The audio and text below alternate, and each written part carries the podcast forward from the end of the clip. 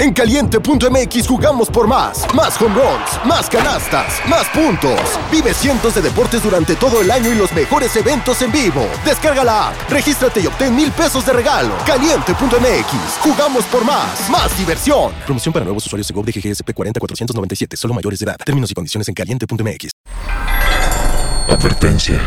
Cierra la puerta y métete debajo de tus sábanas, porque la historia que te voy a contar puede resultar muy perturbadora. Escúchala bajo tu propio riesgo. Bienvenidos temporistas. Soy Dan Tempo y esto es Historias de terror antes de dormir. Hola, temporistas. Buenas noches y bienvenidos nuevamente a Historias de terror antes de dormir. Espero que todos ustedes se encuentren muy bien. ¿Alguna vez ustedes han pensado si existe la resurrección? Espero que sí, porque esta historia trata acerca de eso. Así que espero y la disfruten. Les quiero recordar que pueden enviarme su historia de terror a dantempoplus.gmail.com. Podrá salir en un próximo episodio. Sin más que decir, síganme en Instagram para más contenido de terror y comenzamos con esta historia. Todas las células de mi cuerpo están muertas, pero todavía estoy viva. Debería haber sabido que algo andaba mal antes del examen, pero nada realmente me llamó la atención. Tengo 21 años, estoy en buena forma sin dolores, ni molestias, ni dolencias. Salud perfecta, de verdad. Sin embargo, estaban las pequeñas rarezas, como el hecho de que no había necesitado un corte de pelo en seis meses o los pequeños rasguños y raspaduras que nunca parecían curarse del todo. Incluso había tenido problemas con los insectos. A veces me despertaba con picazón y notaba varias hormigas subiendo y bajando por mi cuerpo. Otras veces notaba manchas de tierra polvorientas adheridas a mis codos y rodillas, pero me encantaba estar al aire libre y caminaba un par de veces a la semana, lo que los insectos y la tierra no parecían tan extraños. Así que nunca encajé todo junto, hasta que me hicieron una biopsia de un lunar de aspecto sospechoso. Supe que algo andaba mal tan pronto como el doctor Jason entró en la habitación. Después de las bromas habituales, se sentó frente a mí con una expresión grave en su rostro. Necesitamos discutir los resultados de tu biopsia. Comenzó el pánico. Es melanoma. Tengo cáncer. No, no puede ser. Solo tengo 21 años. Analizamos las células y no parecían cancerosas. Sin embargo, sin embargo, todas estaban muertas. ¿Qué? ¿Qué carajos quería decir con eso? Todas las células que analizamos no eran anormales de ninguna manera, pero Tampoco estaban vivas. Soltó un suspiro. La necrosis puede ocurrir por varias razones, por ejemplo, la congelación, pero no vi ningún signo de congelación, ni cualquier otra cosa que pudiera causar necrosis del tejido de la piel. Eh, entonces, ¿qué carajos pasa, doctor? Necesitamos hacer más pruebas, respondió.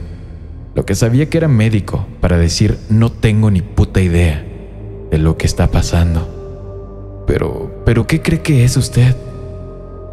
Seré honesto contigo, Andrea. Simplemente no lo sé en este momento. Me ofreció una sonrisa forzada, pero no te preocupes, sea lo que sea, no creo que sea una gran cosa. Carajo, él estaba equivocado. El doctor Jason extrajo todo el lunar y lo envió al laboratorio. El análisis volvió. Todas las células estaban muertas. Luego tomó muestras de piel de algunas otras áreas de mi cuerpo. Todas estaban muertas también. El doctor Jason me comentó, por lo general cuando las células mueren, incluidas las células de la piel, sufren apoptosis, me dijo. Es decir, se obligan a implosionar antes de envejecer demasiado y convertirse en cáncer. Pero estas células, estas células están intactas.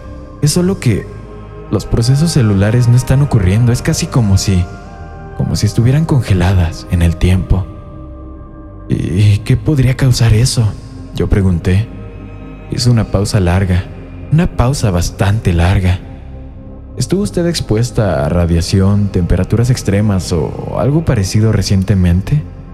Yo simplemente negué con la cabeza. ¿Alguna infección reciente? Tampoco. Voy a derivarte a un reumatólogo. Me gustaría descartar una enfermedad autoinmune. También quiero remitirte a mi colega, el doctor Menéndez. Se especializa en infecciones raras de la piel. Carajo, el doctor no tenía ni idea de lo que pasaba. Miré mi piel, mis brazos, mis pies. Todos parecían perfectamente normales, saludables incluso. ¿Qué está mal conmigo? Me preguntaba a mí misma. Mientras esperaba mis citas con esos médicos, decidí contárselo a mi amiga Melanie. Melanie era una de las personas más inteligentes que conocía y casualmente se estaba especializando en biología. Era muy probable que ella tuviera alguna idea, pero ¿qué más iba a hacer? ¿Simplemente mirar la pared esperando más pruebas no concluyentes? Creo que deberíamos tomar una muestra de sangre, dijo Melanie, después de que le conté todo, y luego abrió el cajón y rebuscó entre varios materiales de laboratorio. ¿Cómo? ¿Quieres que la tomemos aquí, ahora? Ella simplemente se encogió de hombros. Sí, ¿por qué no? ¿No te meterás en problemas? Le pregunté. No, la doctora Thompson es muy tranquila con ese tipo de cosas. Resulta que la doctora Thompson no estaba muy tranquila con los estudiantes que tomaban muestras de sangre en su laboratorio, y Melanie casi fue expulsada de la escuela. Pero esa es otra historia. Ella simplemente me pinchó el dedo, lo que realmente me dolió, pero fue lo suficientemente amable como para entablar una conversación, para distraerme. Me preguntó sobre mi licencia de la escuela hace seis meses y si me sentía mejor. Cuídate siempre, me dijo dándome una palmada en el hombro. Luego exprimió una gota de sangre en un portaobjetos. Dejó caer la funda la sangre instantáneamente se expandió hasta convertirse en un charco rojo, traslúcido. Luego lo deslizó dentro del microscopio y trabajó con los diales. ¿Qué estás buscando? pregunté, parándome torpemente detrás de ella. Estoy buscando una cosa. ¿Qué, qué cosa? Solo espera. Está bien. Esperé pacientemente mientras Melanie continuaba trabajando con los diales, entrecerrando los ojos a través del microscopio. Luego ella simplemente jadeó. ¿Qué, ¿Qué es lo que está pasando? Velo por ti misma. Puse mi ojo en el microscopio. Realmente no sé mucho sobre biología. Soy estudiante de historia y no había usado un microscopio desde el noveno grado. Pero me di cuenta de lo que estaba pasando. Las pequeñas gotas rojizas que flotaban alrededor Probablemente eran glóbulos rojos y el mar de líquido amarillento era plasma. No veo nada raro. ¿Ves los glóbulos blancos? Ella me preguntó. No, no sé de qué estás hablando. Ella dejó escapar un suspiro condescendiente. Las cosas claras, ¿las ves? Entrecerré los ojos y entonces vi una. Era clara, manchada y algo espinosa en los bordes en lugar de redonda. Eh, sí, creo que lo veo, no se están moviendo, ninguna de ellas se está moviendo. Escuché sus pasos en el suelo mientras ella comenzaba a caminar. Por lo general, los glóbulos blancos se mueven por todas partes, tratando de neutralizar amenazas, deshacerse de infecciones, ese tipo de cosas. Pero los tuyos... Los tuyos no se están moviendo. Creo que... Creo que están muertos. Me alejé del microscopio y el corazón me dio un vuelco. Esto no tiene sentido. Si todos tus glóbulos blancos estuvieran muertos, estarías... estarías muerta. No podrías combatir la enfermedad o infección más leve. Incluso el corte de papel más pequeño se infectaría, pero tú... tú estás viva. Melanie caminaba de un lado a otro del laboratorio, su voz cada vez más excitada y frenética. Hay tantas enfermedades y trastornos genéticos que aún no hemos clasificado, tantos milagros médicos que todavía son un misterio. ¿Qué pasa si tú eres uno de ellos? Ella contuvo el aliento ¿Cómo empezó la vida? Todavía no lo sabemos exactamente. ¿Puede algo estar vivo mientras sus células están muertas? Antes no lo pensábamos, pero está sentada aquí, viva. Empezó a caminar más rápido, de un lado a otro. Un escalofrío recorrió mi espalda. No me gustó la forma en que Melanie parecía tan, tan emocionada, tan obsesionada. Casi salté cuando ella dejó de caminar y se volvió hacia mí con una gran sonrisa en su rostro. Se lo mostraremos a la doctora Thompson. Eso es lo que haremos. Podemos seguir tomando muestras aquí, en el laboratorio, averiguar qué está pasando. Podría cambiar el mundo, Andrea. ¿No lo ves? podría cambiar todo lo que hemos sabido sobre la vida misma. Simplemente me levanté y lentamente retrocedí hacia la puerta. Yo, yo, yo, yo creo que me voy a ir. Tengo, tengo una clase mañana temprano. No, quédate. Tenemos mucho de qué hablar. Agarré el pomo de la puerta y salí corriendo. Esperaba que ella, tal vez intentara perseguirme, inyectarme tranquilizante para caballos y empezara a experimentar conmigo, pero no lo hizo. Cuando me di la vuelta, el pasillo estaba completamente vacío. Cada célula de mi cuerpo está muerta. He estado visitando médicos al azar y realizando pruebas, cubriendo mis huellas, utilizando un médico diferente para cada prueba. Pero todo, todo ha salido igual, desde las células de las mejillas hasta las células de la piel y la sangre. Todo en mi cuerpo está muerto. No tiene sentido. Mis órganos están funcionando, mis riñones todavía filtran sangre, mis ojos todavía pueden ver, mis músculos se contraen y se extienden a medida que me muevo. Sin embargo, no importa qué pruebas me realice, biopsias, muestras, sangre, lo que sea, no encuentro ni una célula viva en mi cuerpo. He estado evitando a Melanie, pero unas tres semanas después de que me tomó la muestra de sangre, apareció en mi puerta. Solo respondí porque pensé que ella era mi repartidora de comestibles. Melanie, comencé, estoy en medio de una tarea. Ella pasó a mi lado y entró a mi apartamento. Tengo que decirte algo, por favor, siéntate. Parecía molesta. Ya no estoy emocionada ni fascinada por mí, sino perturbada. Finalmente me senté y mi corazón empezó a latir con fuerza. Envié tu muestra de sangre a un laboratorio. Respiró, finalmente sentándose frente a mí. Hacen análisis realmente profundos y pensé que pensé que sería algo bueno, que arrojaría luz sobre todo, pero pero su voz tembló, parecía que estaba a punto de llorar. ¿Qué, qué es lo que ocurre, Melanie? Dime.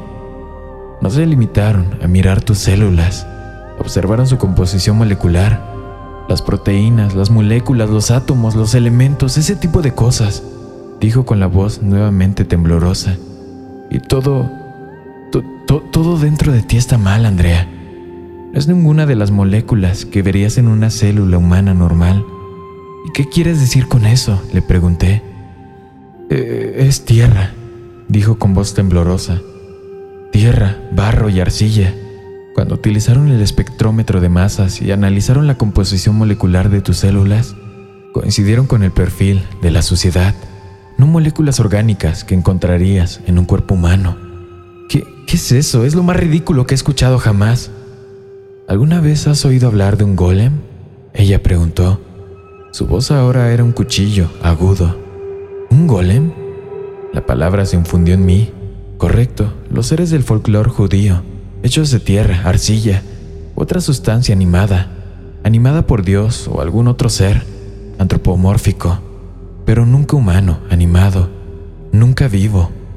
No estás diciendo, sacudí la cabeza, eso es una locura, yo no puedo ser así. Hace seis meses, dijo ella, sacando su teléfono. Hace seis meses, tú, Andrea Benson, moriste de un ataque, mira la foto. No puedes decirme que no se parece exactamente a ti. Miré el artículo. Toda la sangre desapareció de mi cara. Había una foto mía, un obituario, una memoria amorosa. Mi cabeza daba vueltas, me sentí débil. Cada músculo de mi cuerpo se sentía como como si se hubiera agarrotado. Yo yo yo no puedo, no puedo haber muerto. Alguien no podría soportar perderte, dijo dejando su teléfono sobre la mesa. Y así es como decidieron afrontarlo. Me miré las manos, en mi piel, hecha de barro, hecha de arcilla, animada, pero nunca, nunca viva. Espero que la historia les haya gustado. Si es así, síganme en Instagram para más contenido de terror. Aprovecho para enviar los tres saludos de la noche. Quiero enviar un saludo para milanesa-peruana21, un muy buen hombre, que siempre nos envía mensajes a Instagram diciendo que escucha todas las historias, así que muchas gracias amigo. También quiero enviar otro saludo para Adriel17, que siempre apoya el contenido del canal. Y por último quiero enviar un saludo para una persona muy especial. Esta se trata de la primera persona que escuchó el podcast, se llama Eder Velasco. Así que un saludo muy grande para ti, mi mejor amigo. Sin más que decir, Muchas gracias por escuchar y buenas noches, querido amigo y amiga mía. Una producción de Drop.